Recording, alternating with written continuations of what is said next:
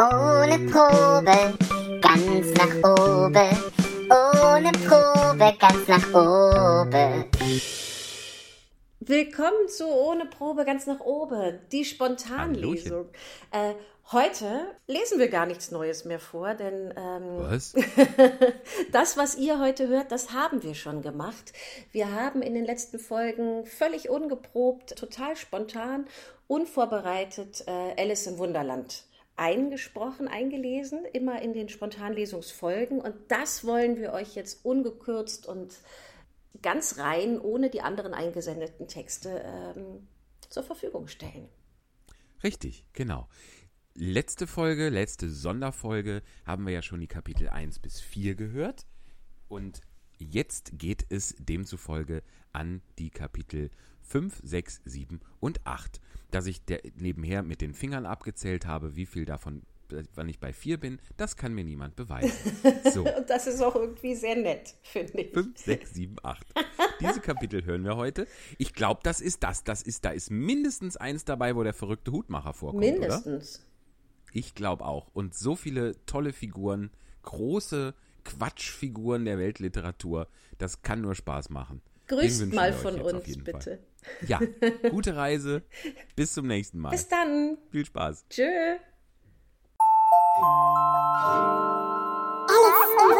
Alice im Wunderland. Alice im Wunderland.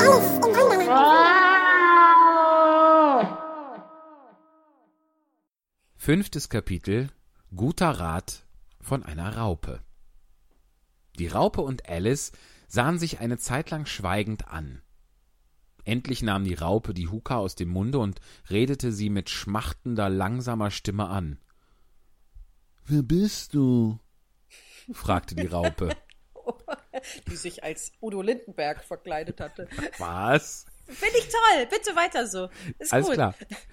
Das war kein sehr ermutigender Anfang einer Unterhaltung. Das Ja, gilt nicht für dich. Eva. Das steht da so. Das war kein sehr ermutigender Anfang einer Unterhaltung. Alice antwortete, etwas befangen. Ich, ich weiß nicht recht diesen Augenblick. Vielmehr, ich weiß, wer ich heute früh war, als ich aufstand, aber ich glaube, ich muss seitdem ein paar Mal verwechselt worden sein. Was meinst du damit? fragte die Raupe strenge. Erkläre dich deutlicher.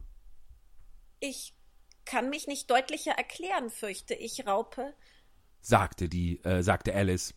weil ich nicht ich bin. Sehen Sie wohl? Ich sehe nicht wohl. sagte die Raupe, Ich kann es wirklich nicht besser ausdrücken, erwiderte Alice sehr höflich. Denn ich kann es selbst nicht begreifen, und wenn man an einem Tage so oft klein und groß wird, wird man ganz verwirrt. Nein, das wird man nicht. sagte die Raupe, Vielleicht haben Sie es noch nicht versucht? sagte Alice. Aber wenn Sie sich in eine Puppe verwandeln werden, dann müssen Sie über kurz oder lang, wie Sie wissen, und dann in einen Schmetterling. Das wird sich doch komisch anfühlen, nicht wahr? Durchaus nicht. sagte die Raupe, Sie fühlen wahrscheinlich anders darin. sagte Alice. Soviel ich weiß, dass es mir sehr komisch sein würde. Dir? sagte die Raupe verächtlich, Wer bist du denn? was sie wieder auf den Anfang der Unterhaltung zurückbrachte. Alice war etwas ärgerlich, dass die Raupe so sehr kurz angebunden war. Sie warf den Kopf in die Höhe und sprach sehr ernst. Ich dächte, Sie sollten mir erst sagen, wer Sie sind. Weshalb? fragte die Raupe. Das war wieder eine schwierige Frage. Und da sich Alice auf keinen guten Grund besinnen konnte und die Raupe sehr schlechter Laune zu sein schien, so ging sie ihrer Wege. Komm zurück. rief ihr die Raupe nach. Ich hab dir etwas Wichtiges zu sagen. Ja, das klang sehr einladend. Alice kehrte wieder um und kam zu ihr zurück, Sei nicht empfindlich. sagte die Raupe. Ist das alles? fragte Alice, ihren Ärger so gut sie konnte verbergend. Nein, sagte die Raupe.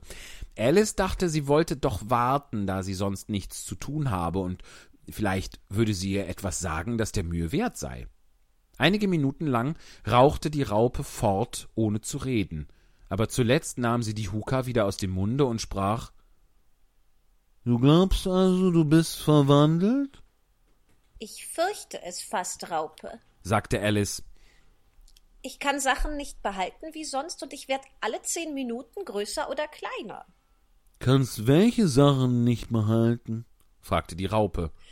Ach, ich habe versucht zu sagen, bei einem Wirte etc., aber es kam ganz anders, antwortete Alice in niedergeschlagenem Tone. Sage her, ihr seid alt, Vater Martin, sagte die Raupe. Alice faltete die Hände und fing an. Ihr seid alt, Vater Martin, so sprach Junker Tropf. Euer Haar ist schon lange ganz weiß, doch steht ihr so gerne noch auf dem Kopf. Macht euch denn das nicht zu heiß? Als ich jung war, der Vater zur Antwort gab, da glaubt ich, fürs Hirn sei's nicht gut, doch seit ich entdeckt, dass ich gar keines hab, so tu ich's mit fröhlichem Mut. Ihr seid alt, sprach der Sohn, wie vorhin schon gesagt, und geworden gar ein dicker Mann, drum sprecht, wie ihr rücklings den Purzelbaum schlagt, potztausend, wie fangt ihr's nur an? Als ich jung war, der Alte mit Kopfschütteln sagt, da rieb ich die Glieder mir ein. Mit der Salbe hier, die sie geschmeidig macht, für zwei Groschen Kurant ist sie dein. Ihr seid alt, sprach der Bub, und könnt nicht recht kauen, und solltet euch nehmen in Acht. Doch aßt ihr die Gans mit Schnabel und Klauen, wie habt ihr das nur gemacht? Ich war früher Jurist und hab viel disputiert, besonders mit meiner Frau.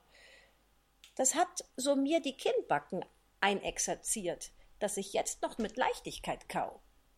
Ihr seid alt, sagt der Sohn, und habt nicht viel Witz, und doch seid ihr so geschickt, balanciert einen Aal auf der Nasenspitz, wie ist euch das nur geglückt? Drei Antworten hast du, und damit genug. Nun lass mich kein Wort mehr hören. Du guck in die Welt, tust so überklug, ich werde dich Mores lehren. Hm. Das ist nicht richtig, sagte die Raupe. Nicht ganz richtig, glaube ich, sagte Alice schüchtern. Manche Wörter sind anders gekommen. Es ist von Anfang bis zum Ende falsch, sagte die Raupe mit Entschiedenheit, worauf eine Pause von einigen Minuten eintrat. Die Raupe sprach zuerst wieder. Wie groß möchtest du gern sein? fragte sie. Oh, es kommt nicht so genau darauf an, erwiderte Alice schnell. Nur das viele Wechseln ist nicht angenehm, nicht wahr? Nein, es ist nicht wahr, sagte die Raupe. Alice antwortete nichts. Es war ihr im Leben nicht so viel widersprochen worden, und sie fühlte, dass sie wieder anfing, empfindlich zu werden. Bist du jetzt zufrieden? sagte die Raupe. Etwas größer, Frau Raupe. Was, Frau? Frau Raupe. Siehst du mal, wir haben es einfach nicht gelesen vorher. Das machen wir ja nie. Frau? Das gibt's ja wohl nicht. Das war noch nie eine Frau. Das war tatsächlich noch nie eine Frau. nie als Frau gesehen. Das Wer hat denn das da reingeschrieben? Eine naja. Udoine. Ja. Raupe Udoine. Etwas größer, Frau Raupe, wäre ich gern, wenn ich bitten darf, sagte Alice. Drei und einen halben Zoll ist gar zu winzig. Es ist eine sehr angenehme Größe, finde ich, sagte die Raupe zornig und richtete sich dabei in die Höhe. Sie war gerade drei Zoll hoch. Lustig, wenn das jetzt eine Frau ist, das ändert viel. Ja. Aber schön gesagt. Ich, aber ich bin nicht daran gewöhnt. Verteidigte sich die arme Alice in weinerlichem Tone. Bei sich dachte sie, ich wünschte, all diese Geschöpfe nähmen nicht alles gleich übel. Du wirst es mit der Zeit gewohnt werden, sagte die Raupe, steckte ihre Huka in den Mund und fing wieder an zu rauchen. Diesmal wartete Alice geduldig, bis es ihr gefällig wäre zu reden. Nach zwei oder drei Minuten nahm die Raupe die Huka aus dem Munde, gähnte ein bis zweimal und schüttelte sich. Dann kam sie von dem Pilze herunter, kroch ins Gras hinein und bemerkte bloß beim Weggehen Die eine Seite macht dich größer, Die andere Seite macht dich kleiner. Eine Seite wovon? Die andere Seite wovon? dachte Alice bei sich, Von dem Pilz. sagte die Raupe, gerade als wenn sie laut gefragt hätte. Und den nächsten Augenblick war sie nicht mehr zu sehen. Alice blieb ein Weilchen gedankenvoll vor dem Pilze stehen, um ausfindig zu machen, welches seine beiden Seiten seien. Und da er vollkommen rund war, so fand sie die Frage schwierig zu beantworten. Zuletzt aber reichte sie mit beiden Armen so weit sie herum konnte und brach, brach mit jeder Hand etwas vom Rande ab. Nun aber, welches ist das Rechte? sprach sie zu sich und biss ein wenig von dem Stück in ihrer rechten Hand ab, um die Wirkung auszuprobieren. Den nächsten Augenblick fühlte sie einen heftigen Schmerz am Kinn. Es hatte an ihren Fuß angestoßen. Über diese plötzliche Verwandlung war sie sehr erschrocken, aber da war keine Zeit zu verlieren, da sie sehr schnell kleiner wurde. Sie machte sich also gleich daran, etwas von dem andern Stück zu essen. Ihr Kinn war so dicht an ihren Fuß gedrückt, dass ihr kaum Platz genug blieb, den Mund aufzumachen. Endlich aber gelang es ihr, ein wenig von dem Stück in ihrer linken Hand herunterzuschlucken.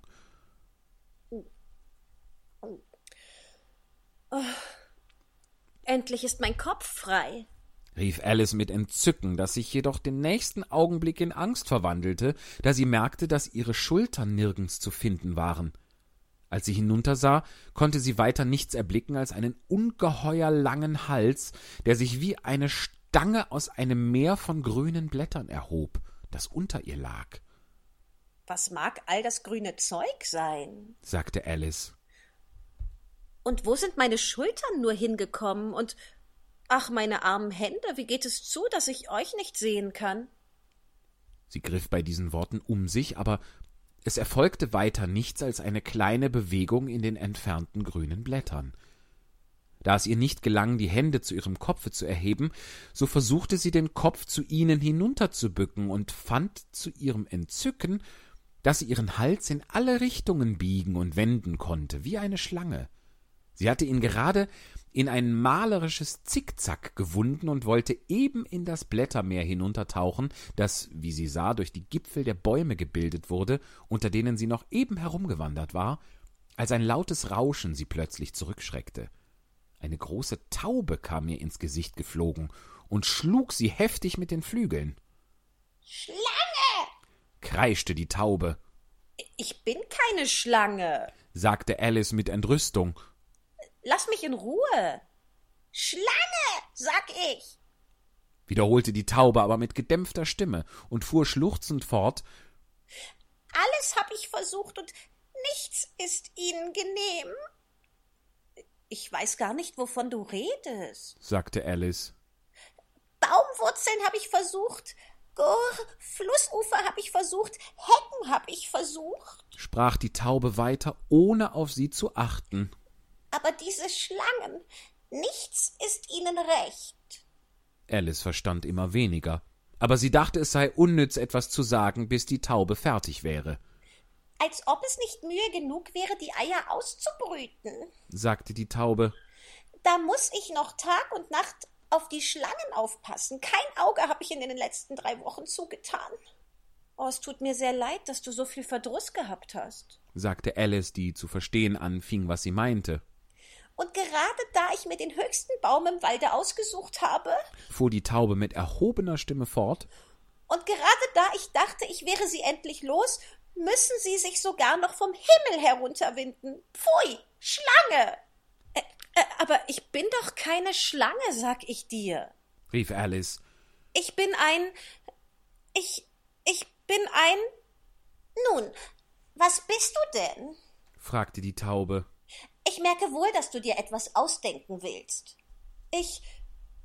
Ich bin ein kleines Mädchen.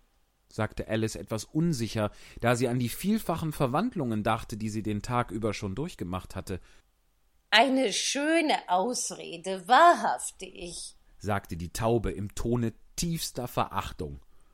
Ich habe mein Lebtag genug kleine Mädchen gesehen, aber nie eine mit solch einem Hals. Nein, nein, du bist eine Schlange. Du kannst nicht ableugnen. Du wirst am Ende noch behaupten, dass du nie ein Ei gegessen hast. Ich hab Eier gegessen, freilich. sagte Alice, die ein sehr wahrheitsliebendes Kind war. Aber kleine Mädchen essen Eier ebenso gut wie Schlangen. Das glaube ich nicht. sagte die Taube.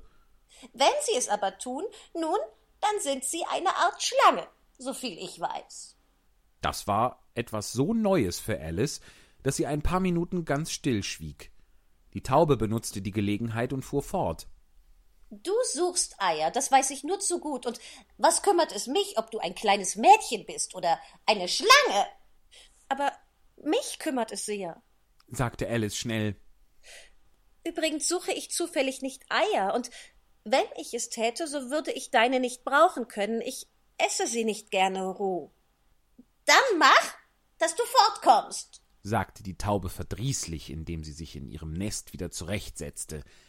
Alice duckte sich unter die Bäume so gut sie konnte, denn ihr Hals verwickelte sich fortwährend in die Zweige, und mehrere Male musste sie anhalten und ihn losmachen. Nach einer Weile fiel es ihr wieder ein, dass sie noch ein Stückchen Pilz in den Händen hatte, und sie machte sich sorgfältig daran, knabberte bald an dem einen, bald an dem anderen und wurde abwechselnd größer und kleiner, bis es ihr zuletzt gelang, ihre gewöhnliche Größe zu bekommen. Es war so lange her, dass sie auch nur ungefähr ihre richtige Größe gehabt hatte, dass es ihr erst ganz komisch vorkam. Aber nach einigen Minuten hatte sie sich daran gewöhnt und sprach mit sich selbst wie gewöhnlich. Schön. Nun ist mein Plan ausgeführt. Wie verwirrt man von dem vielen wechseln wird. Ich weiß nie, wie ich in den nächsten Augenblick sein werde. Doch jetzt habe ich meine richtige Größe, und nun kommt es darauf an, in den schönen Garten zu gelangen. Wie kann ich das anstellen? Das möchte ich wissen. Wie sie dies sagte, kam sie in eine Lichtung mit einem Häuschen in der Mitte, ungefähr vier Fuß hoch. Wer auch darin wohnen mag, es geht nicht an, dass ich so groß wie ich jetzt bin hineingehe. Sie würden vor Angst nicht wissen, wohin. Also knabberte sie wieder an dem Stückchen in der rechten Hand und wagte sich nicht an das Häuschen heran, bis sie sich auf neun Zoll heruntergebracht hatte. Also Ferkel und Pfeffer. Noch ein bis zwei Augenblicke stand sie und sah das Häuschen an, ohne recht zu wissen, was sie tun solle, als plötzlich ein Lakai in Livree vom Walde hergelaufen kam. Sie hielt ihn für einen Lakaien, weil er Livree trug, sonst, nach seinem Gesichte zu urteilen, würde sie ihn für einen Fisch angesehen haben. Und mit den Knöcheln laut an die Tür klopfte. Sie wurde von einem andern Lakaien in Livree geöffnet, der ein rundes Gesicht und große Augen wie ein Frosch hatte, und beide Lakaien hatten, wie Alice bemerkte, gepuderte Lockenperücken über den ganzen Kopf. Sie war sehr neugierig, was nun geschehen würde, und schlich sich etwas näher, um zuzuhören. Der Fischlakai fing damit an, einen ungeheuren Brief, beinahe so groß wie er selbst, unter dem Arme hervorzuziehen.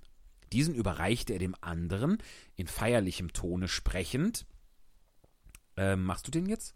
Oder mach ich den? Für die, für Du. die Herzogin eine Einladung von der Königin Crockett zu spielen.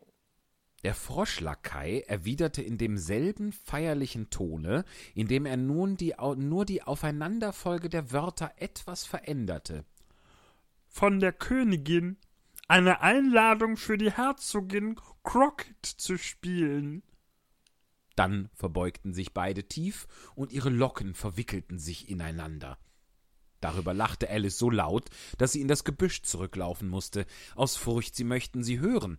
Und als sie wieder herausguckte, war der Fischlakai fort und der andere saß auf dem Boden bei der Tür und sah dumm in den Himmel hinauf. Alice ging furchtsam auf die Tür zu und klopfte. Es ist durchaus unnütz zu klopfen, sagte der Lakai, und das wegen zweier Gründe. Erstens, weil ich an derselben Seite von der Tür bin wie du.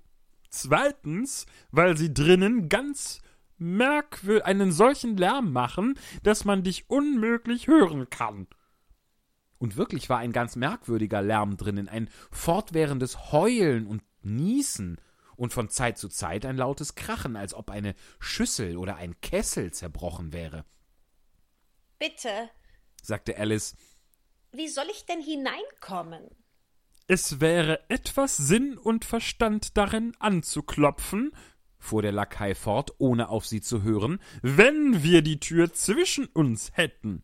Zum Beispiel, wenn du drinnen wärst, könntest du klopfen und ich könnte dich herauslassen, nicht wahr? Er sah die ganze Zeit über, während er sprach, in den Himmel hinauf, was Alice entschieden sehr unhöflich fand. Aber vielleicht kann er nicht dafür. sagte sie bei sich. Seine Augen sind so hoch oben auf seiner Stirn. Aber jedenfalls könnte er mir antworten. Wie soll ich denn hineinkommen? wiederholte sie laut. Ich werde hier sitzen, sagte der Lakai, bis morgen. In diesem Augenblicke ging die Tür auf und ein großer Teller kam herausgeflogen, gerade auf den Kopf des Lakaien los. Er strich aber über seine Nase hin und brach an einem der dahinterstehenden Bäume in Stücke. Oder übermorgen vielleicht, sprach der Lakai in demselben Tone fort, als ob nichts vorgefallen wäre. Wie soll ich denn hineinkommen? fragte Alice wieder, lauter als vorher. Sollst du überhaupt hineinkommen? sagte der Lakai. Das ist die erste Frage, nicht wahr? Das war es allerdings, nur ließ sich Alice das nicht gern sagen. Es ist wirklich schrecklich. murmelte sie vor sich hin. Wie naseweiß all diese Geschöpfe sind. Es könnte einen ganz verdreht machen. Der Lakai schien dies für eine gute Gelegenheit anzusehen, seine Bemerkung zu wiederholen, und zwar mit Variationen. Ich werde hier sitzen, sagte er, ab und an, Tage und Tage lang. Was soll ich aber tun? fragte Alice. Was dir gefällig ist, sagte der Lakai und fing an zu pfeifen. Es hilft nichts, mit ihm zu reden. sagte Alice außer sich. Er ist vollkommen blödsinnig. Die Tür führte geradewegs. Nee, sie klinkte die Tür auf und ging hinein. So, den Satz will ich doch niemandem unterschlagen. Hat man eigentlich gerade gehört, dass sich hier Hunde vor meinem äh, Haus gestritten haben? Nee, ich hab's nicht gehört. Ja, weil ich so unprofessionell bin und das Fenster auf Kippe habe. Das ist der einzige Grund. So, weil es geht. So. Sie klinkte die Tür auf und ging hinein. Die Tür führte geradewegs in eine große Küche, welche von einem Ende bis zum anderen voller Rauch war. In der Mitte saß auf einem dreibeinigen Schemel die Herzogin mit einem Wickelkinder auf dem Schoße. Die Köchin stand über das Feuer gebückt und rührte in einer großen Kasserolle, die voll Suppe zu sein schien. In der Suppe ist gewiss viel Pfeffer, sprach Alice für sich, so gut sie vor Niesen konnte. Es war wenigstens zu viel in der Luft. Sogar die Herzogin nieste hin und wieder. Was das Wickelkind anbelangt, so nieste und schrie es abwechselnd, ohne die geringste Unterbrechung. Die beiden einzigen Wesen in der Küche, die nicht niesten, waren die Köchin und eine große Katze, die vor dem Herde saß und grinste, so dass die Mundwinkel bis an die Ohren reichten.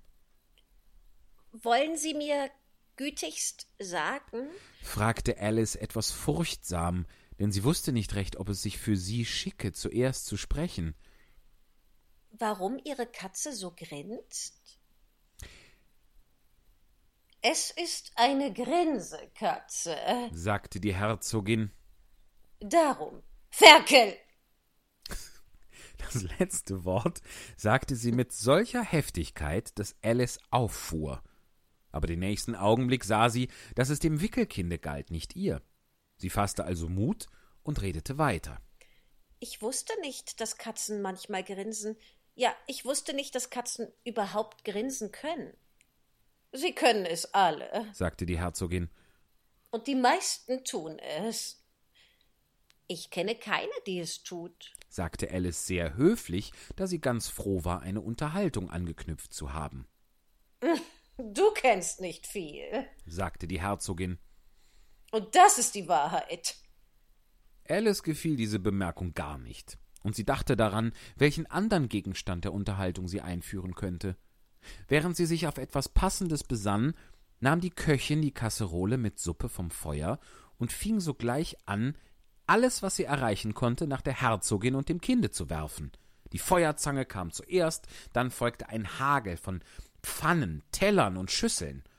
Die Herzogin beachtete sie gar nicht, auch wenn sie sie trafen, und das Kind heulte schon so laut, dass es unmöglich war zu wissen, ob die Stöße ihm wehtaten oder nicht. Oh, bitte, nehmen Sie sich in Acht, was Sie tun. rief Alice, die in wahrer Herzensangst hin und her sprang. Oh, seine liebe kleine Nase. als sie eine besonders große Pfanne dicht daran vorbeifuhr und sie beinahe abstieß. Wenn jeder nur vor seiner Tür fegen wollte, brummte die Herzogin mit heiserer Stimme. würde die Welt sich bedeutend schneller drehen als jetzt. Auch geil, brummte mit heiserer Stimme. Das ist äh, sehr schön. Danke. Danke, Lewis Carroll. Nett. Kann man gut nachmachen. Äh, Wenn man bis dahin gelesen hätte, dass da sowas käme, ja. so, Entschuldigung. Was, was kein Vorteil wäre. sprach Alice, die sich über die Gelegenheit freute, ihre Kenntnisse zu zeigen. Denken Sie nur, wie es Tag und Nacht in Unordnung bringen würde. Die Erde braucht doch jetzt vier und zwanzig Stunden, sich um ihre Axt, um ihre Achse zu drehen. Was redest du von Axt? sagte die Herzogin. Hau ihr den Kopf ab! Alice sah sich sehr erschrocken nach der Köchin um, ohne, äh, Quatsch, nochmal. Alice sah sich sehr erschrocken, ich trinke noch einen Schluck Bier. Alice sah sich sehr erschrocken nach der Köchin um, ob sie den Wink verstehen würde. Aber die Köchin rührte die Suppe unverwandt und schien nicht zuzuhören, daher fuhr sie fort. Vier und zwanzig Stunden, glaube ich, oder sind es zwölf? Ich. Ach, lass mich damit in Frieden. sagte die Herzogin. Ich habe Zahlen nie ausstehen können. Und damit fing sie an, ihr Kind zu warten und eine Art Wiegenlied dazu zu singen, wovon jede Reihe mit einem derben Puffe für das Kind endigte. Schild deinen kleinen Jungen aus und schlag ihn, wenn er niest. Er macht es gar so bunt und kraus, weil er uns verdrießt. Chor, in welchen die Köchin und das Wickelkind einfielen, Wow, wow, wow. Während die Herzogin den zweiten Vers des Liedes sang, schaukelte sie das Kind so heftig auf und nieder, und das arme kleine Ding schrie so, dass Alice kaum die Worte verstehen konnte. Ich schelte meinen kleinen Wicht und schlag ihn, wenn er niest. Ich weiß, wie gern er Pfeffer riecht, wenn's ihm gefällig ist. Chor, Wow, wow, wow. Hier, du kannst ihn ein Weilchen warten, wenn du willst. sagte die Herzogin zu Alice, indem sie ihr das Kind zuwarf.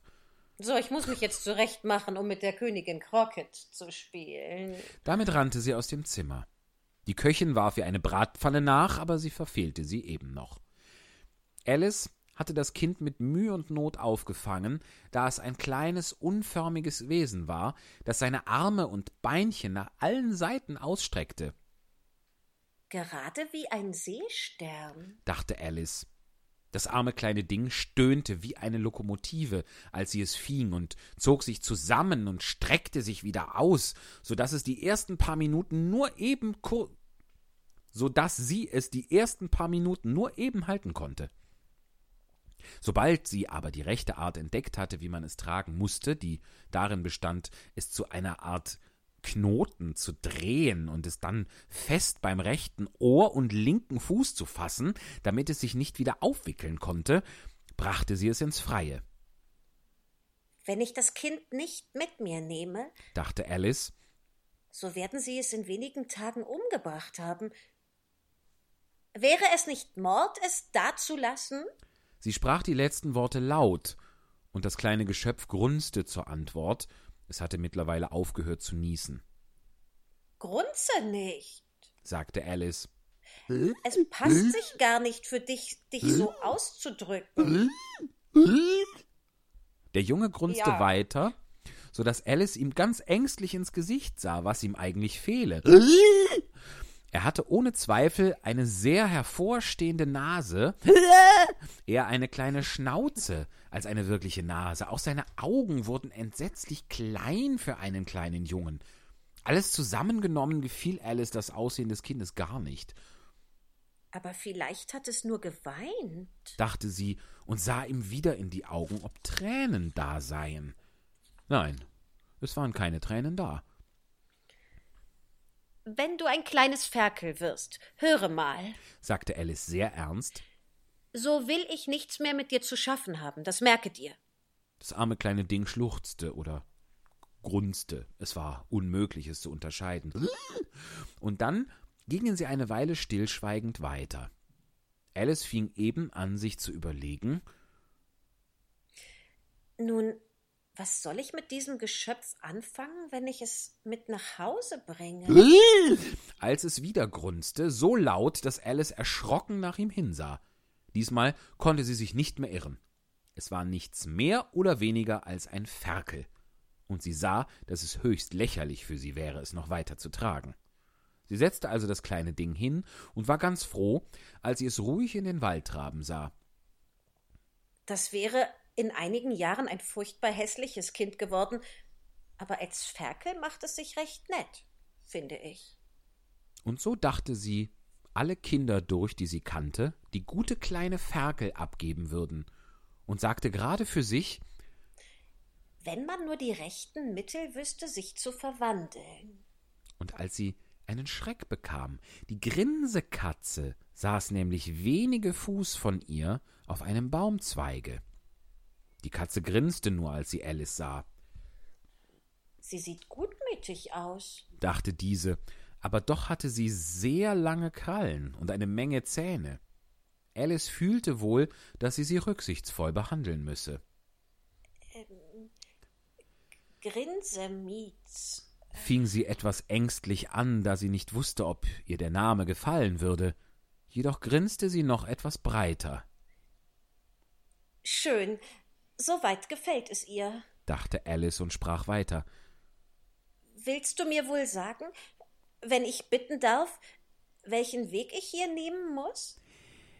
Das hängt zum guten Teil davon ab, wohin du gehen willst, sagte die Katze, Es kommt nicht darauf an, wohin. sagte Alice. Dann kommt es auch nicht darauf an, welchen Weg du nimmst, sagte die Katze, Wenn ich nur irgendwo hinkomme. fügte Alice als Erklärung hinzu. Oh, das wirst du ganz gewiss, sagte die Katze. wenn du nur lange genug gehst. Alice sah, dass sie nichts dagegen einwenden konnte. Sie versuchte daher eine andere Frage. Was für eine Art Leute wohnen hier in der Nähe? In der Richtung, sagte die Katze, die rechte Pfote schwenkend, wohnt ein Hutmacher. Und in jener Richtung, die andere Pfote schwenkend, wohnt ein Faselhase. Besuche welchen du willst. Sie sind beide toll. Aber ich mag nicht zu tollen Leuten gehen. bemerkte Alice, Oh, das kannst du nicht ändern, sagte die Katze. Wir sind alle toll hier. Ich bin toll. Du bist toll. Woher weißt du, dass ich toll bin? fragte Alice, Du musst es sein, sagte die Katze. sonst wärest du nicht hergekommen. Alice fand durchaus nicht, dass das ein Beweis sei. Sie fragte jedoch weiter. Und woher weißt du, dass du toll bist? Zuallererst, sagte die Katze, ein Hund ist nicht toll. Das gibst du zu? Ja, zugestanden. sagte Alice. Nun gut, fuhr die Katze fort. Nicht wahr? Ein Hund knurrt, wenn er böse ist und wedelt mit dem Schwanze, wenn er sich freut. Ich hingegen knurre, wenn ich mich freue und wedle mit dem Schwanze, wenn ich ärgerlich bin. Daher bin ich toll. Ich nenne es Spinnen, nicht Knurren. sagte Alice, Nenne es, wie du willst, sagte die Katze. Spielst du heut Crockett mit der Königin? Ich möchte sehr gern, sagte Alice. aber ich bin noch nicht eingeladen worden. Du wirst mich dort sehen, sagte die Katze und verschwand. Alice wunderte sich nicht sehr darüber. Sie war so daran gewöhnt, dass sonderbare Dinge geschahen. Während sie noch nach der Stelle hinsah, wo die Katze gesessen hatte, erschien sie plötzlich wieder. Übrigens, was ist aus dem Jungen geworden? sagte die Katze. Ich hätte beinahe vergessen zu fragen. Er ist ein Ferkel geworden. antwortete Alice sehr ruhig, gerade wie wenn die Katze auf gewöhnliche Weise zurückgekommen wäre. Das dachte ich wohl. sagte die Katze und verschwand wieder. Alice wartete noch etwas, halb und halb erwartend, sie wieder erscheinen zu sehen, aber sie kam nicht. Und ein paar Minuten nachher ging sie in der Richtung fort, wo der Faselhase wohnen sollte, Hutmacher habe ich schon gesehen. sprach sie zu sich. Der Faselhase wird viel interessanter sein. Wie sie so sprach, blickte sie auf, und da saß die Katze wieder auf einem Baumzweige. Sagtest du Ferkel oder Fächer? fragte sie, Ich sagte Ferkel. antwortete Alice. Und es wäre mir sehr lieb, wenn du nicht immer so schnell erscheinen und verschwinden wolltest. Du machst einen ganz schwindlig. Schon gut. sagte die Katze, und diesmal verschwand sie ganz langsam, wobei sie mit der Schwanzspitze anfing und mit dem Grinsen aufhörte, das noch einige Zeit sichtbar blieb, nachdem das übrige verschwunden war. Oh, ich habe oft eine Katze ohne Grinsen gesehen, dachte Alice. Aber ein Grinsen ohne Katze? So etwas Merkwürdiges habe ich in meinem Leben noch nicht gesehen. Sie brauchte nicht weit zu gehen, so erblickte sie das Haus des Faselhasen. Sie dachte, es müsse das rechte Haus sein, weil die Schornsteine wie Ohren geformt waren, und das Dach war mit Pelz bedeckt. Es war ein so großes Haus, dass, ehe sie sich näher heranwagte, sie ein wenig von dem Stück Pilz in ihrer linken Hand anknabberte und sich bis auf zwei Fuß hochbrachte. Trotzdem näherte sie sich etwas furchtsam, für sich sprechend, Wenn er nur nicht ganz rasend ist, wäre ich doch lieber zu dem Hutmacher gegangen.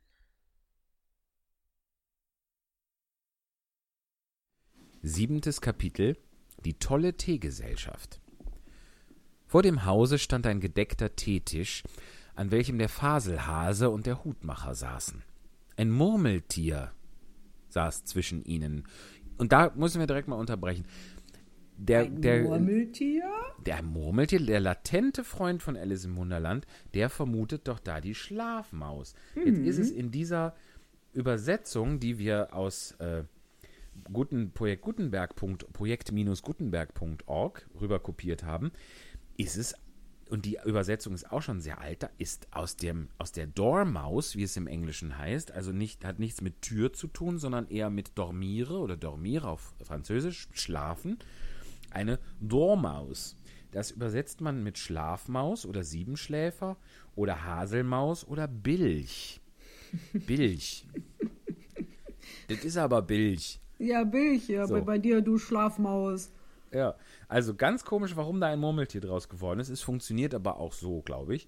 Ähm, was wollte ich denn gerade noch sagen? Hier, dann ist doch auch dieses, wart mal, ich muss mich mal kämmen von, von, äh, äh, von Janosch. Ist doch dann Ja. auch ein, ein, ein, Dormaus, oder? Ja, der ist aber, heißt- also der ja, ähm, Janusz zeichnet ja auch selber, das ist, glaube ich, ein Siebenschläfer tatsächlich. Da gibt es doch auch die Traumstunde und das ist doch auch immer mit einem Siebenschläfer, oder? Genau, ja, das ist ja auch, in, kommt ja auch inhaltlich äh, raus, dass das so ist. Aber äh, ja, Vielleicht gibt es da den rückwärtigen Übersetzungsfehler oder die Übersetzungsveränderung, dass es dann eben kein Siebenschläfer mehr ist, sondern ein Bilch oder eine Schlafmaus.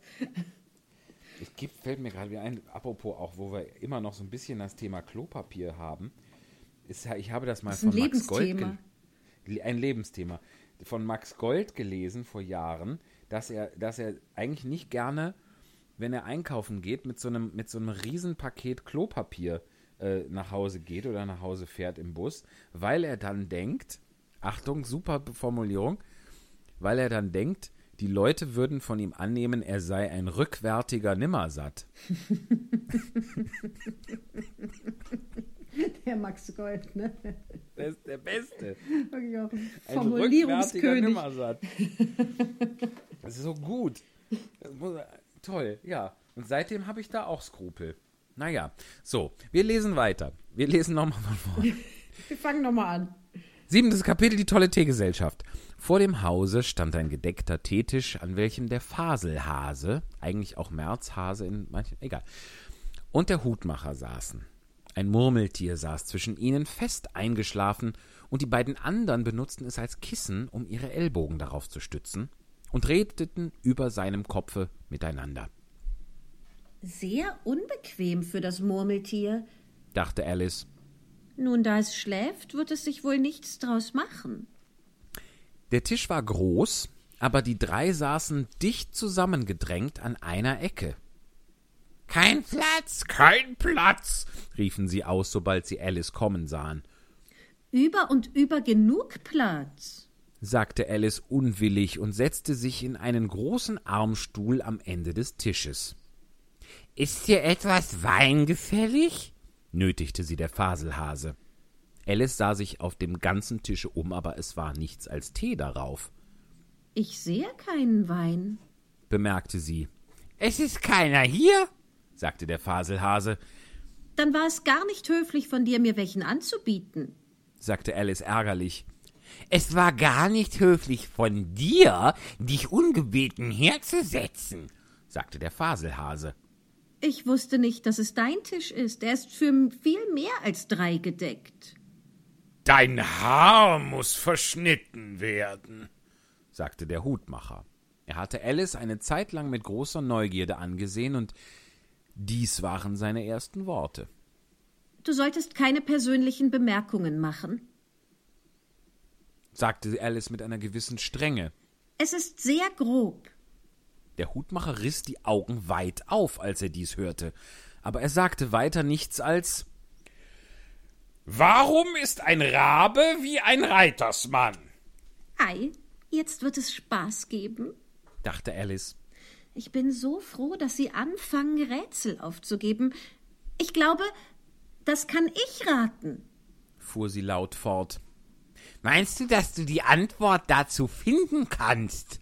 fragte der Faselhase, Ja, natürlich. sagte Alice, Dann solltest du sagen, was du meinst. sprach der Hase weiter, D das tue ich ja.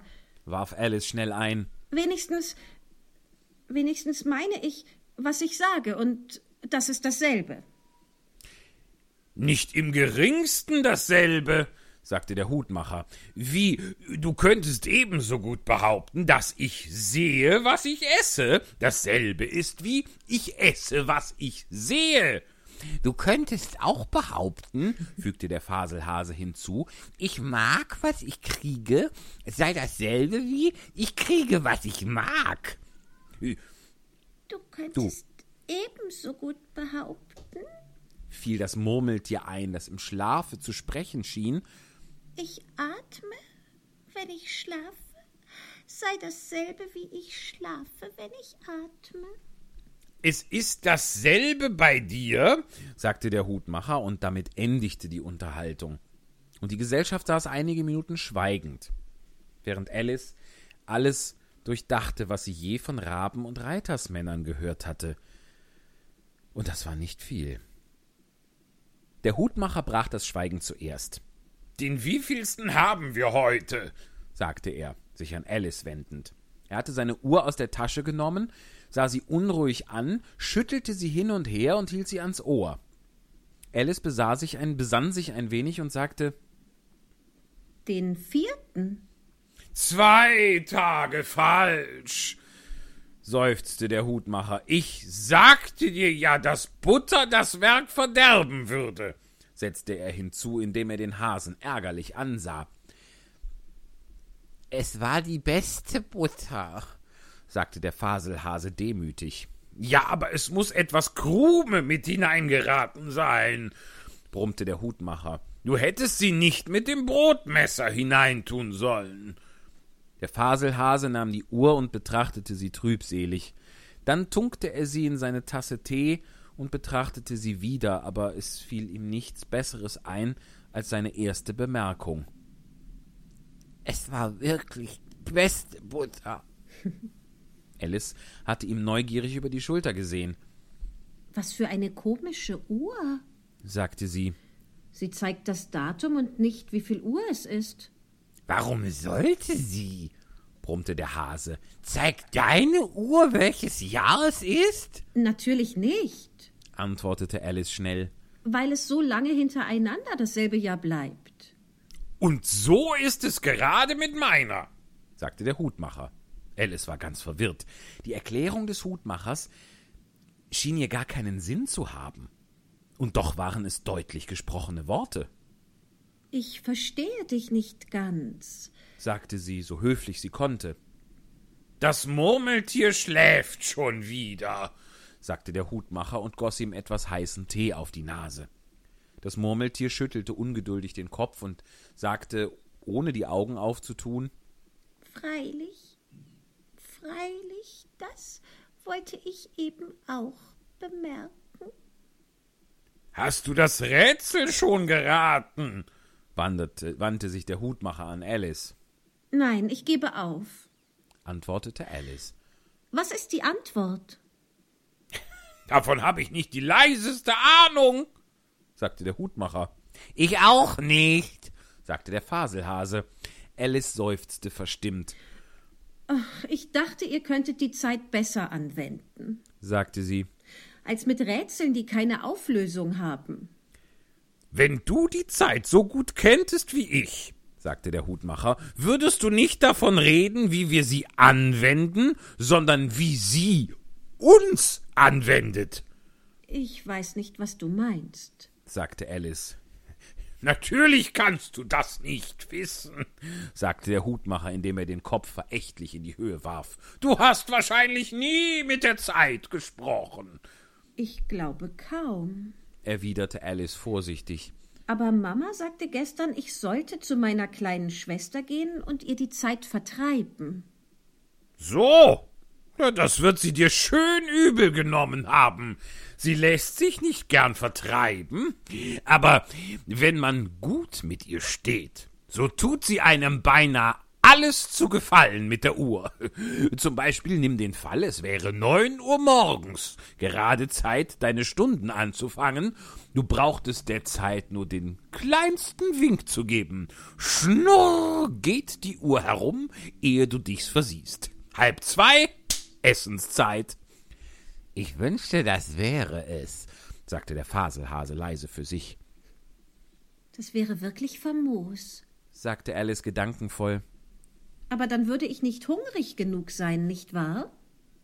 Zuerst vielleicht nicht, antwortete der Hutmacher, aber es würde so lange halb zwei bleiben, wie du wolltest. So macht ihr's wohl hier?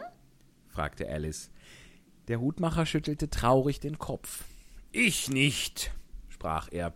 Wir haben uns vorige Ostern entzweit. Kurz ehe er toll wurde, du weißt doch, mit seinem Teelöffel auf den Faselhasen zeigend. Es war in dem großen Konzert, das die Chörkönigin gab. Ich musste singen O Papagei, o Papagei, wie grün sind deine Federn. Vielleicht kennst du das Lied, Ich habe etwas dergleichen gehört. sagte Alice. Es geht weiter, fuhr der Hutmacher fort. Du grünst nicht nur zur Friedenszeit, auch wenn es Teller und Töpfe schneit. O Papagei, o Papagei.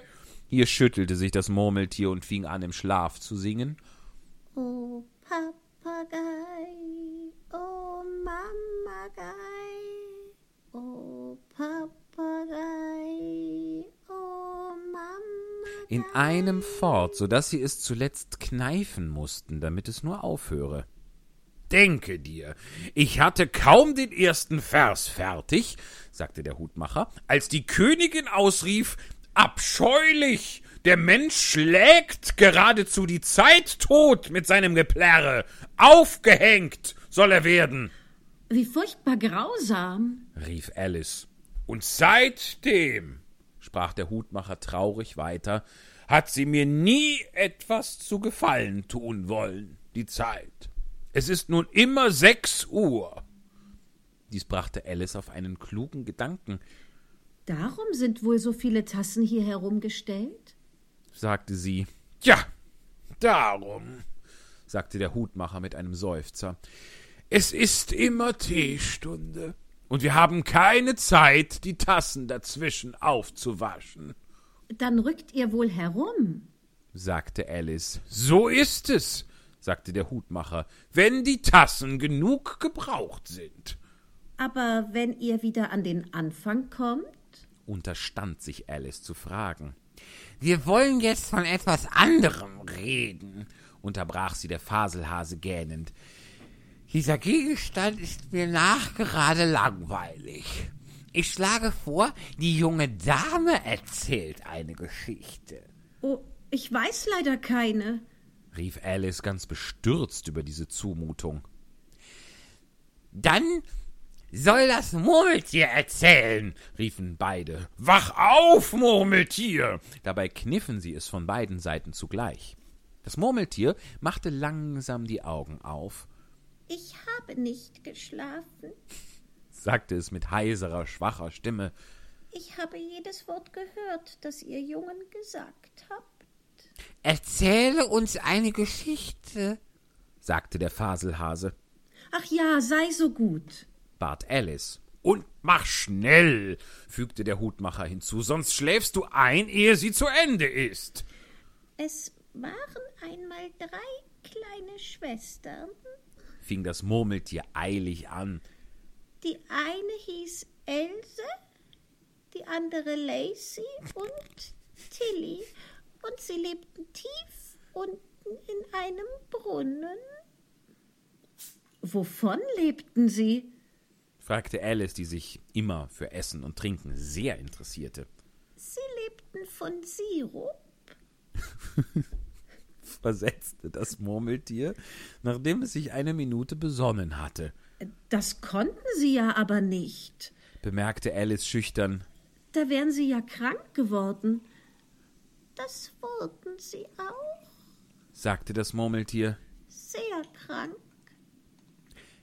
Alice versuchte es sich vorzustellen, wie eine so außergewöhnliche Art zu leben wohl sein möchte. Aber es kam ihr zu kurios vor, sie musste wieder fragen. Aber warum lebten sie unten in dem Brunnen? Willst du nicht ein wenig mehr Tee? sagte der Faselhase sehr ernsthaft zu Alice, Ein wenig mehr? Ich habe noch keinen gehabt. antwortete Alice etwas empfindlich. Also kann ich nicht noch mehr trinken. Du meinst, du kannst nicht weniger trinken, sagte der Hutmacher. Es ist sehr leicht, mehr als keinen zu trinken, Niemand hat dich um deine Meinung gefragt. sagte Alice. Wer macht denn nun persönliche Bemerkungen? rief der Hutmacher triumphierend. Alice wusste nicht recht, was sie darauf antworten sollte. Sie nahm sich daher etwas Tee und Butterbrot, und dann wandte sie sich an das Murmeltier und wiederholte ihre Frage. Warum lebten sie in einem Brunnen? Das Murmeltier besann sich einen Augenblick und sagte dann Es war ein Sirupbrunnen. Den gibt es nicht. fing Alice sehr ärgerlich an. Aber der Hutmacher und Faselhase machten beide Sch, Sch. Und das Murmeltier bemerkte brummend, Wenn du nicht höflich sein willst, kannst du die Geschichte selber auserzählen. Nein, bitte erzähle weiter. sagte Alice ganz bescheiden. Ich will dich nicht wieder unterbrechen. Es wird wohl einen geben. Einen? Wirklich? sagte das Murmeltier entrüstet, doch ließ es sich zum Weitererzählen bewegen. Also, die drei kleinen Schwestern, sie lernten zeichnen, müsst ihr wissen. Was zeichneten sie? sagte Alice ihr Versprechen ganz vergessend. Sirup, sagte das Murmeltier. Diesmal ganz ohne. Diesmal ganz ohne zu überlegen. Ich brauche eine reine Tasse, unterbrach der Hutmacher. Wir wollen alle einen Platz rücken. Er rückte, wie er das sagte, und das Murmeltier folgte ihm. Der Faselhase rückte an den Platz des Murmeltiers und Alice nahm, obgleich etwas ungern, den, den Platz des Faselhasen ein. Der Hutmacher war der Einzige, der Vorteil von diesem Wechsel hatte, und Alice hatte es viel schlimmer als zuvor, da der Faselhase eben den Milchtopf über seinen Teller umgestoßen hatte. Alice wollte das Murmeltier nicht wieder beleidigen und fing daher sehr vorsichtig an, Aber ich verstehe nicht. Wie konnten Sie den Sirup zeichnen? Als ob nicht aller Sirup gezeichnet wäre, den man vom Kaufmann holt, sagte der Hutmacher. Hast du nicht immer drauf gesehen? Feinste Qualität, allerfeinste Qualität, superfeine Qualität. Oh, du kleiner Dummkopf. Wie gesagt, fuhr das Murmeltier fort, lernten Sie zeichnen? hier gähnte es und rieb sich die Augen, denn es fing an sehr schläfrig zu werden. Und Sie zeichneten allerlei? Alles, was mit M anfängt? Warum mit M? fragte Alice. Warum nicht? sagte der Faselhase. Alice war still. Das Murmeltier hatte mittlerweile die Augen zugemacht und war halb eingeschlafen.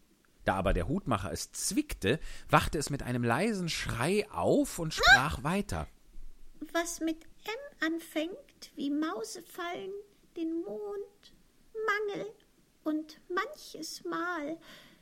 Ihr wisst, man sagt, ich habe das manches liebe Mal getan. Hast du je manches liebe Mal gezeichnet gesehen? Wirklich, da du mich selbst fragst? sagte Alice ganz verwirrt. Ich denke kaum. Dann solltest du auch nicht reden, sagte der Hutmacher. Dies war nachgerade zu grob für Alice. Sie stand ganz beleidigt auf und ging fort. Das Murmeltier schlief augenblicklich wieder ein, und die beiden anderen beachteten ihr Fortgehen nicht, obgleich sie sich ein paar Mal umsah, halb in der Hoffnung, dass sie sie zurückrufen würden. Als sie sie zuletzt sah, versuchten sie das Murmeltier in die Teekanne zu stecken. Auf keinen Fall.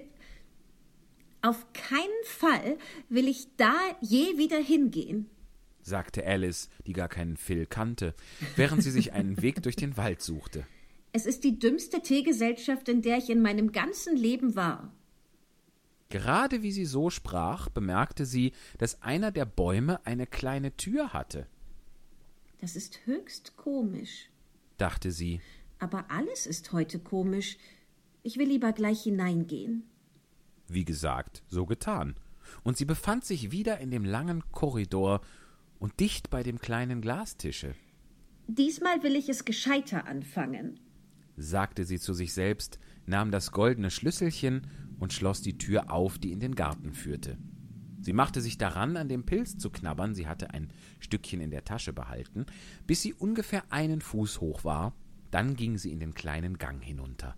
Und dann war sie endlich in dem schönen Garten unter den prunkenden Blumenbeeten und kühlen Springbrunnen.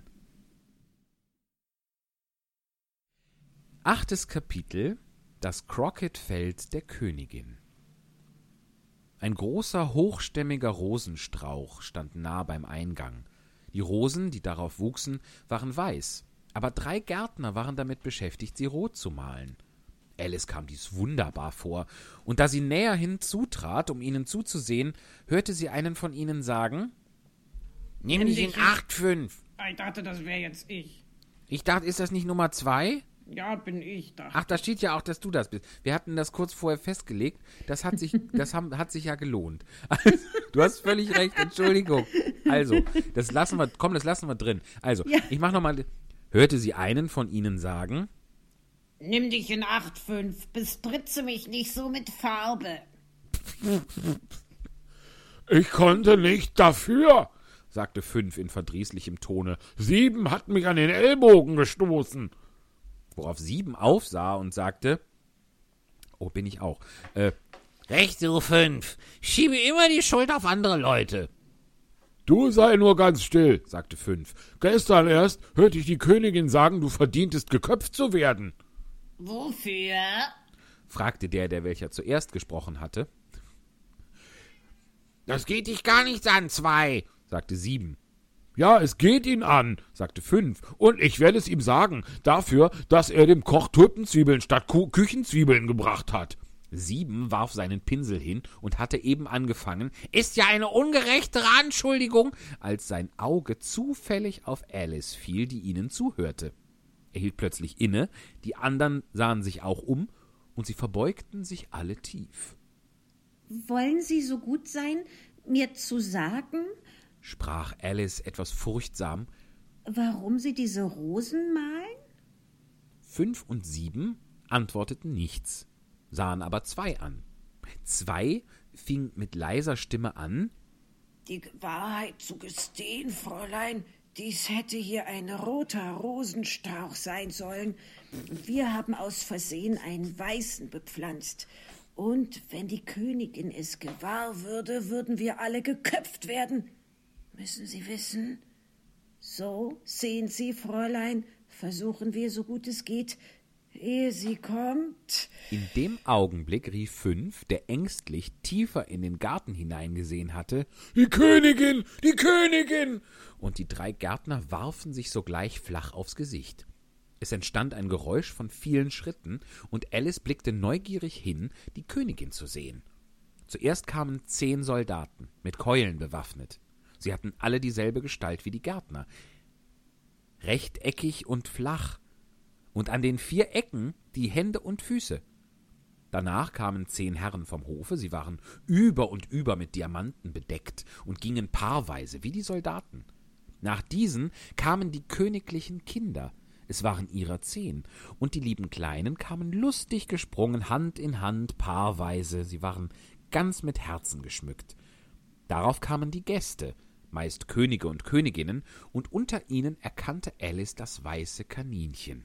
Es unterhielt sich in etwas eiliger und aufgeregter Weise, lächelte bei allem, was gesagt wurde, und ging vorbei, ohne sie zu bemerken. Darauf folgte der Cœur Bube, der die königliche Krone auf einem roten Sammetkissen trug, und zuletzt in diesem großartigen Zuge kamen der Herzkönig und die Herzkönigin. Alice wusste nicht recht, ob sie sich nicht flach aufs Gesicht legen müsse wie die drei Gärtner, aber sie konnte sich nicht erinnern, je von einer solchen Sitte bei Festzügen gehört zu haben. Und außerdem, wozu gäbe es überhaupt Aufzüge? Dachte sie, wenn alle Leute flach auf dem Gesichte liegen müssten, so dass sie sie nicht sehen könnten. Sie blieb also stehen, wo sie war, und wartete. Als der Zug bei ihr angekommen war, blieben alle stehen und sahen sie an, und die Königin fragte strenge Wer ist das? Sie hatte den Körbuben gefragt, der statt aller Antwort nur lächelte und Kratzfüße machte. Schafskopf! sagte die Königin, den Kopf ungeduldig zurückwerfend, und zu Alice gewandt fuhr sie fort. Wie heißt du, Kind?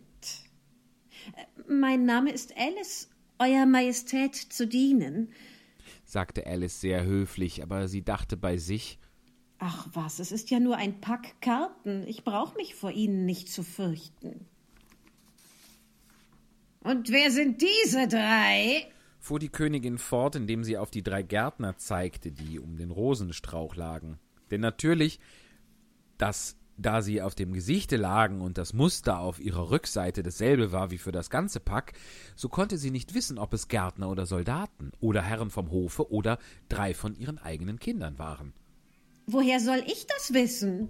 sagte Alice, indem sie sich selbst über ihren Mut wunderte. Es ist nicht meines Amtes. Die Königin wurde purpurrot vor Wut, und nachdem sie sie einen Augenblick wie ein wildes Tier angestarrt hatte, fing sie an zu brüllen. Ihren Kopf ab! Ihren Kopf! Unsinn! sagte Alice sehr laut und bestimmt, und die Königin war still.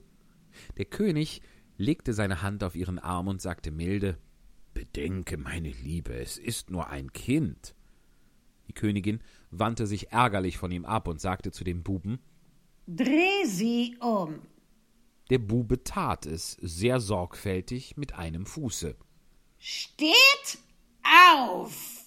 schrie die Königin mit durchdringender Stimme, und die drei Gärtner sprangen sogleich auf und fingen an, sich zu verneigen vor dem König, der Königin, den königlichen Kindern und jedermann. Lasst das sein! eiferte die Königin, Ihr macht mich schwindlig. Und dann, sich nach dem Rosenstrauch umdrehend, fuhr sie fort, Was habt ihr getan?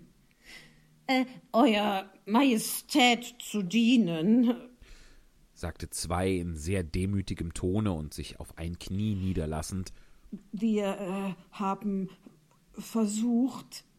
Ich sehe. sagte die Königin, die unterdessen die Rosen untersucht hatte. Ihre Köpfe ab! Und der Zug bewegte sich fort, während drei von den Soldaten zurückblieben, um die unglücklichen Gärtner zu enthaupten, welche zu Alice liefen und sie um Schutz baten, Ihr sollt nicht getötet werden. sagte Alice, und damit steckte sie sie in einen großen Blumentopf, der in der Nähe stand. Die drei Soldaten gingen ein Weilchen hin hierhin und dorthin, um sie zu suchen, und dann schlossen sie sich ruhig wieder den anderen an. Sind ihre Köpfe gefallen? schrie die Königin sie an.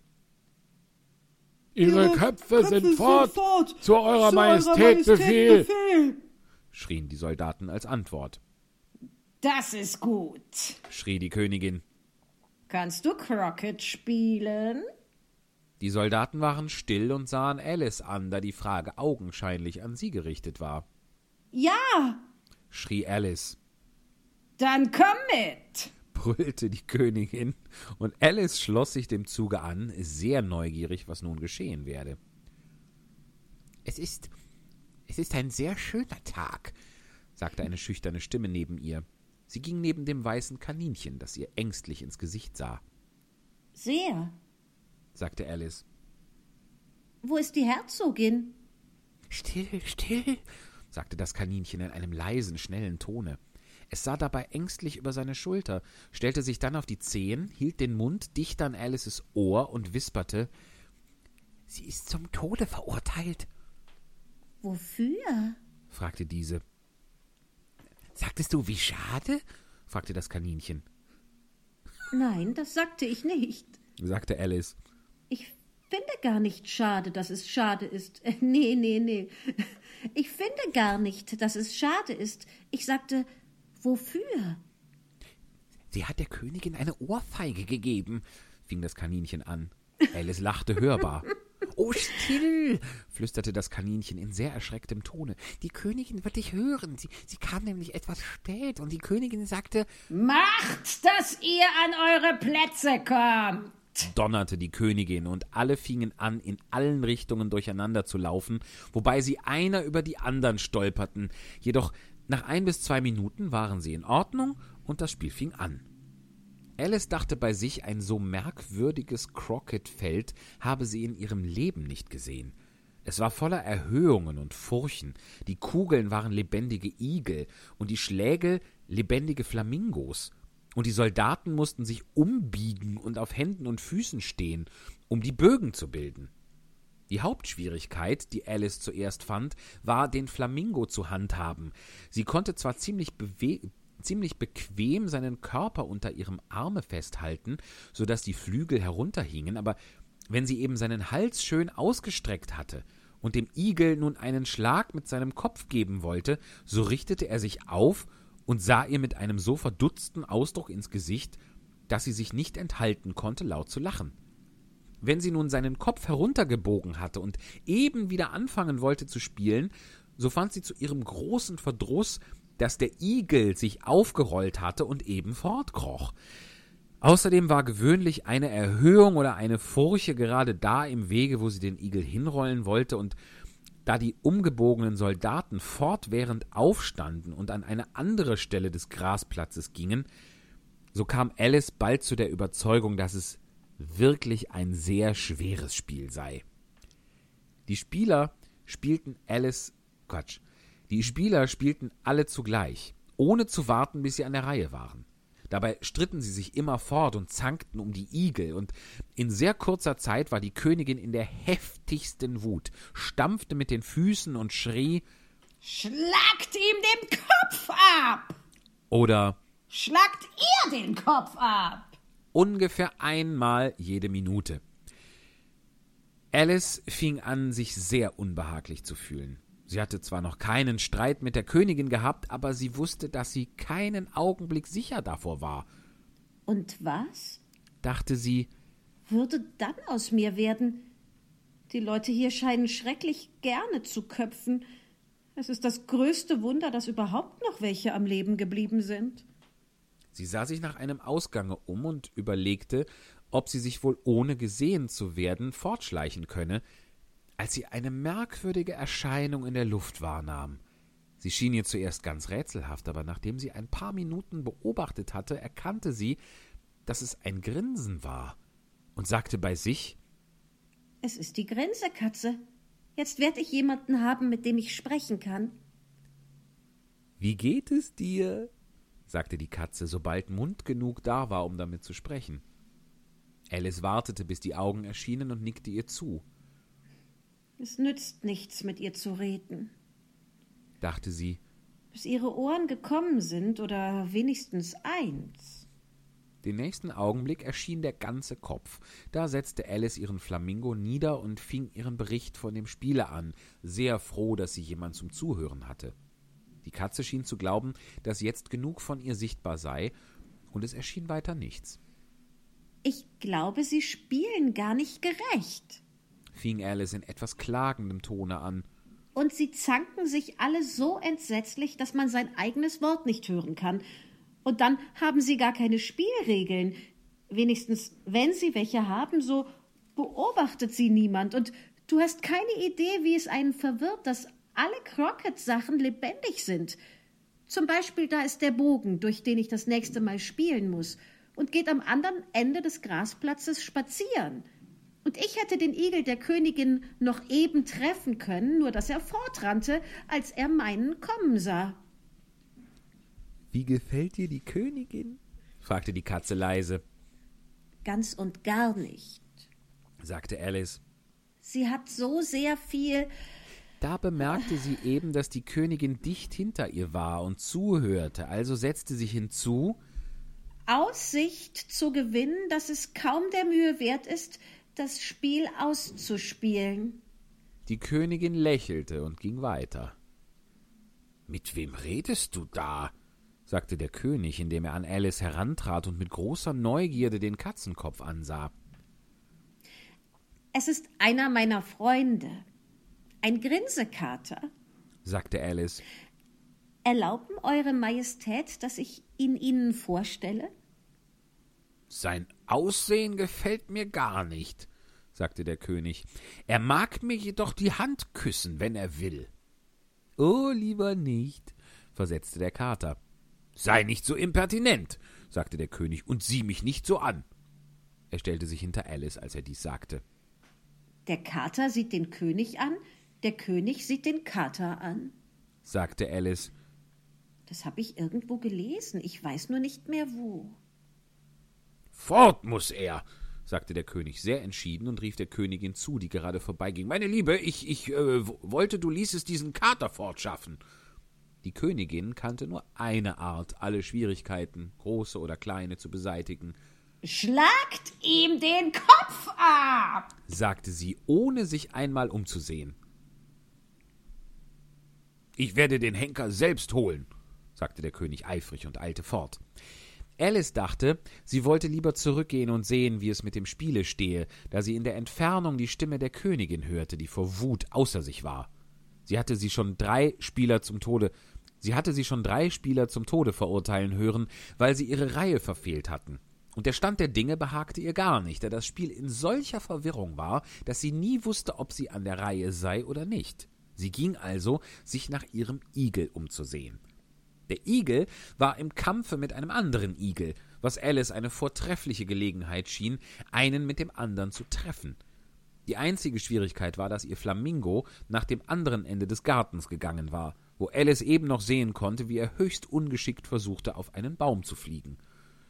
Als sie den Flamingo gefangen und zurückgebracht hatte, war der Kampf vorüber und die beiden Igel nirgends zu sehen. Aber es kommt nicht darauf an. dachte Alice. Da alle Bogen auf dieser Seite des Grasplatzes fortgegangen sind. Sie steckte also ihren Flamingo unter den Arm, damit er nicht wieder fortliefe, und ging zurück, um mit ihrem Freunde weiter zu schwatzen. Als sie zum Cheshire Carter zurückkam, hier wechselt merkwürdigerweise die Übersetzung hin zum Original, wo es die, Che die Cheshire Cat ist und nicht im, wie im Deutschen die Grinsekatze. Nun gut, als sie zum Cheshire Was heißt Carter das eigentlich? Weißt du das? Cheshire ist, ist, ist eine, eine, eine Grafschaft, so klingt es Ah, zumindest. Also die hat ja dieses, dieses Shire-Kürzel, äh, also diesen, diesen äh, Suffix sozusagen. Äh, es ist irgendeine eine Gegend sozusagen. Ob sie jetzt tatsächlich existiert, das weiß ich nicht. Aber es klingt mir wie eine Gegend. Da bin ich sehr dankbar, dass du das vorliest, weil ich hätte Shizaya gesagt.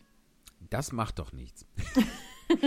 Als sie zum Cheshire Carter zurückkam, vielleicht ist auch das falsch, äh, war sie sehr erstaunt, einen großen Auflauf um ihn versammelt zu sehen.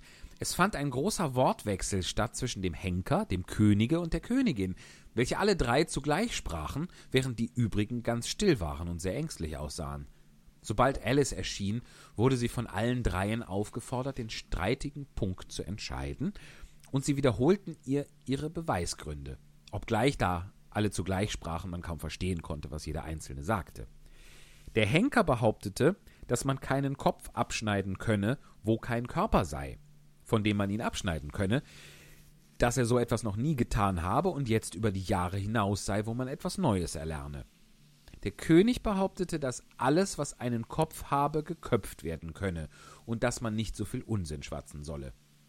Die Königin behauptete, dass die Königin behauptete, dass wenn nicht in weniger als keiner Frist etwas geschehe, sie die ganze Gesellschaft würde köpfen lassen.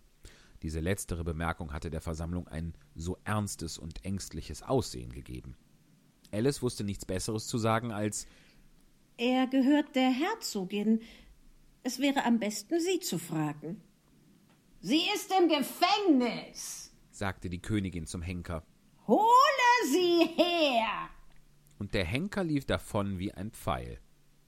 Da wurde der Kopf des Katers undeutlicher und undeutlicher, und gerade in dem Augenblick, als der Henker mit der Herzogin zurückkam, verschwand er gänzlich. Der König und der Henker liefen ganz wild umher, um ihn zu suchen, während die übrige Gesellschaft zum Spiel zurückging.